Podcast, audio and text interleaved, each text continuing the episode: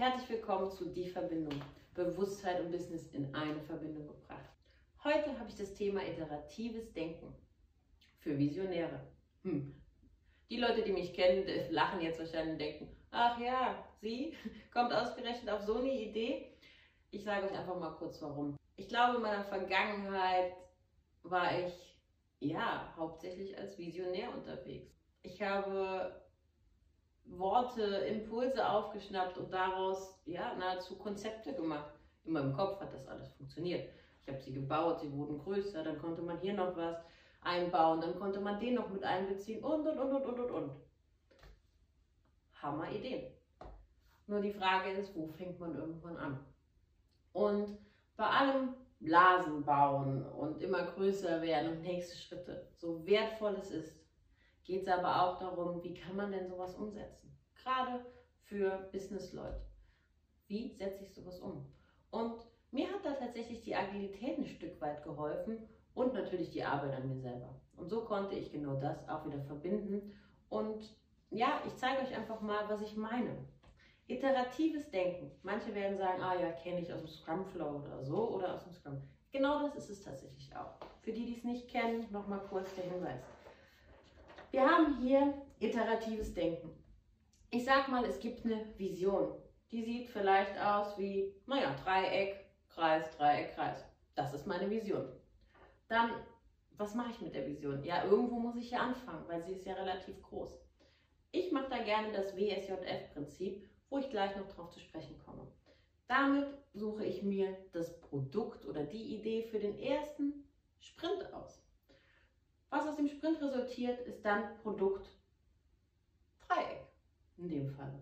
Und das Allerwichtigste, was ganz oft vergessen wird, ist vielleicht ein kleiner Erfolg, ein kleines Produkt. Und es ist tatsächlich aber ein Produkt, was grundsätzlich schon für den Kunden oder für einen selber, je nachdem, wo die Vision hinzählt, schon mal genutzt werden kann. Also ein fertiges Produkt. Und ich feiere dieses Produkt, egal wie groß oder klein es ist. Ich feiere es, weil es hat es verdient. Und mit dem Feedback von den Kunden, wen auch immer ihr fragt, von diesem Produkt, gehe ich in den nächsten Sprint erst. Das heißt, ich beginne dann erst meine Vision weiterzubauen und schaue darauf, wie es weitergeht.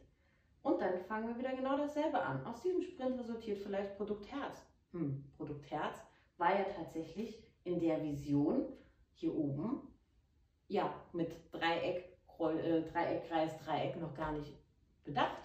Hm. Aber aus dem Kundenfeedback heraus ist jetzt Produkt Herz entstanden. Und auch das ist wieder ein fertiges Produkt, was ich feiern kann. Und so geht es immer weiter. Und das Schöne ist tatsächlich auch bei fertigen Produkten, bekomme ich ja auch Geld. Das heißt, ich verdiene in der Zeit, wo ich an meiner Vision arbeite, schon mit meinen kleinen Produkten Geld. Und das ist das iterative Denken, was ich aktuell meine und wie ich meine Vision aktuell angehe. Da was da rauskommt, ist vielleicht das Produkt Stern, Herz, Quadratkreuz, was auch immer. Es ist auf jeden Fall ein anderes, als ich damals dachte, als ich die Vision gestartet habe. Und was es aber ist, das ist das, was tatsächlich die Kunden in dem Moment brauchen. Und deswegen finde ich iteratives Denken, ja, für Visionäre so wichtig. Mir hat es geholfen. Ich habe euch ja versprochen, ich gehe nochmal auf WSJF ein. WSJF, ich atme erstmal. ich habe euch ja versprochen, ich gehe nochmal auf WSJF ein. WSJF ist eine Art Priorisierungsmethode ja, von skalierten Frameworks, wenn man sagt, zum Beispiel im Scrum wie im Safe wird WSJF angewandt. WSJF ist White Shortest Job First. Das heißt, der gewichtigste, also das, was dir am meisten Mehrwert bringt, was du aber in kürzester Zeit zuerst erledigen kannst, ist das, was du auch tun solltest. Wie wird WSJF berechnet? Es wird auf Cost of Delay gleich der Wert durch Job Size, das heißt der Aufwand berechnet. Das sind Zahlen, die im Endeffekt eine Schätzung sind, denn keiner von uns kann vorher wissen, wie viel Arbeit tatsächlich in irgendwas steckt oder wie viel Aufwand und was für ein Wert nachher rauskommt. Das können wir so noch nicht sagen, wir können es aber einschätzen. Und je öfter wir das tun, umso eher, umso besser schätzen wir uns in Zukunft ein.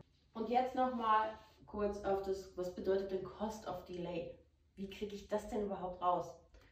In der Methode ist es so, dass man da sagt, Cost of Delay ist User Business Value. Das heißt, wie profitiert unser Kunde oder unser Unternehmen oder ich selber, wie profitieren wir davon? Dann Time Critical. Ist das, was wir gerade bauen wollen, was wir fertig machen wollen, ähm, an Abhängigkeiten, an Fertigstellung, an Deadlines geknüpft. Das heißt, muss ich es vielleicht vorziehen, dann ist diese Zahl dort höher. Und dann plus Risk Reduction and or Opportunity Enablement. Was bedeutet einfach, senken wir ein Risiko, wenn wir das bauen? Vielleicht helfen wir damit sogar schon auf einer anderen Sparte in unserem Vision, in unserem Business. Vielleicht können wir da schon damit einzahlen, wenn wir dieses Produkt bauen. Das ist WSJF in der Praxis des Scrum. Ist jetzt vielleicht für Visionäre und Gedanken ein bisschen überzogen, deswegen habe ich das hier nochmal kurz aufgeschrieben. Also, wie mache ich das? Ich habe meine Vision und ich lasse sie frei, ich lasse sie träumen. Zu dem Zeitpunkt weiß ich aber genau, dass ich ein Träumer bin. Auch da werde ich gleich nochmal drauf zurückkommen, welche Teile, mit denen ich da spreche und wer halt in meiner Bewusstheit unterwegs ist.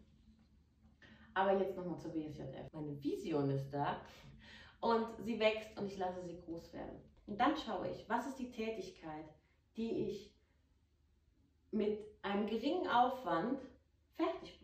Also das heißt die Job Size.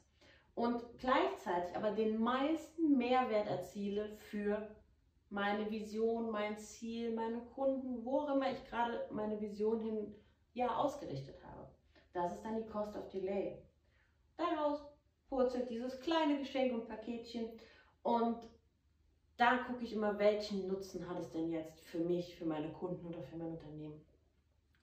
Und wenn ich das habe, weiß ich aktuell, was ist mein nächster Schritt. Womit fange ich denn an bei meiner Vision? Was ich aber auch gelernt habe, ist, dass es wichtig ist, die Vision freizulassen. Dass es nicht immer ein, ja, ein, ein Zurückhalten und sagen, ich muss das jetzt priorisieren, ich muss es kleiner machen. Nein. Denn selbst Walt Disney hat genauso schon gelebt. Einige von euch werden vielleicht die Disney-Methode kennen. Es ist so ein bisschen, er hatte extra Räume. Disney hatte immer bestimmte Räume. Er hatte einen Raum für den Träumer, er hatte einen Raum für den Realisten und er hatte einen Raum für den Kritiker. Und immer wenn er eine Idee hat, ist er in seine Räume gegangen und hat am Schluss die Argumente von allen zusammengezählt. Ich habe euch da so ein bisschen mal aufgeschrieben, weil auch dazu gibt es eine Methode, die ähm, Robert Diels tatsächlich äh, nachher, als er, ähm, ja, als er was über Disney geschrieben hat, äh, aufgestellt hat. Das heißt, man fängt damit an, man hat eine Vision, eine Idee. Also grundsätzlich könnt ihr die Methode dafür nutzen, um kreativ Dinge kreativ durchzugehen oder aber auch zur Lösungsfindung von Problemen. Das heißt, der Träumer fragt erstmal den Träumer. Ich kenne es zum Beispiel so oder ich mache es so, ich lege mir so Karten auf den Boden und stelle mich da rein, mache die Augen zu und gebe halt meine Vision da rein. Und frage einfach mal den Träumer, was er so sagt. Das kann ganz groß werden. Er sagt, ne, was, was soll erreicht werden? Und dann legt der Träumer los und es kann so viel reinkommen, es, es muss noch nicht mal realistisch sein. All das ist in diesem Träumer verhaftet. Und mit den Ideen und dem, ja, was der Träumer euch gesagt hat, geht ihr in den Realisten. Und der Realist sagt dann, was setze ich denn davon tatsächlich um? Das ist die nächste Karte. Auch da könnt ihr euch gerne wieder ja, à Bodenanker auch wieder hinstellen, so ein Kärtchen hinlegen und hört mal rein, was der Realist zu euch sagt. Und ja, wenn ihr wisst, wie ihr es umsetzt, was der Realist hört, dann müsst ihr euch tatsächlich auch noch den Kritiker anhören. Der Kritiker ist der, der sagt, was könnte die Umsetzung denn verhindern? Und seine Stimme ist genauso wichtig, auch wenn man denkt, oh nein, ich will gar nicht darüber nachdenken, was mich verhindern kann. Aber seine Stimme ist wichtig, weil er gibt vielleicht nochmal Impulse, nochmal mal hinzugucken und auch ihn als Bodenanker hinlegen. Und das Ganze wiederhole ich manchmal zweimal, manchmal auch nur einmal, je nachdem, bis ich spüre, dass ich fertig bin. Und wenn ich das habe, habe ich einen Konsens zwischen diesen dreien und bin tatsächlich ein gutes Stück weiter in ja, meiner Ideen- und Lösungsfindung. Wie schon gesagt, was unheimlich wichtig ist, dass ihr lasst euch frei, lasst eure Vision weiterhin frei, auch wenn ihr wisst, dass ihr sie in irgendeiner Form doch nachher nochmal vielleicht einschränkt ähm, und feiert die kleinen Erfolge. Und das ist das, was ich euch mitgeben kann zum Thema iteratives Denken für Visionäre. Im Endeffekt geht es darum, wer spricht gerade mit euch und seid euch einfach bewusst, welcher Teil führt gerade. Und wenn ihr wisst, welcher Teil führt, ob es der große Visionär und Träumer ist oder ob es vielleicht gerade der Realist und Umsetzer ist, wisst ihr doch genau, auf wen ihr hören könnt. Und damit verabschiede ich mich heute von euch mit dem Thema nochmal Bewusstheit und Business in eins gebracht. Ich wünsche euch viel Spaß, wenn ihr die Methoden durchmacht. Macht's gut!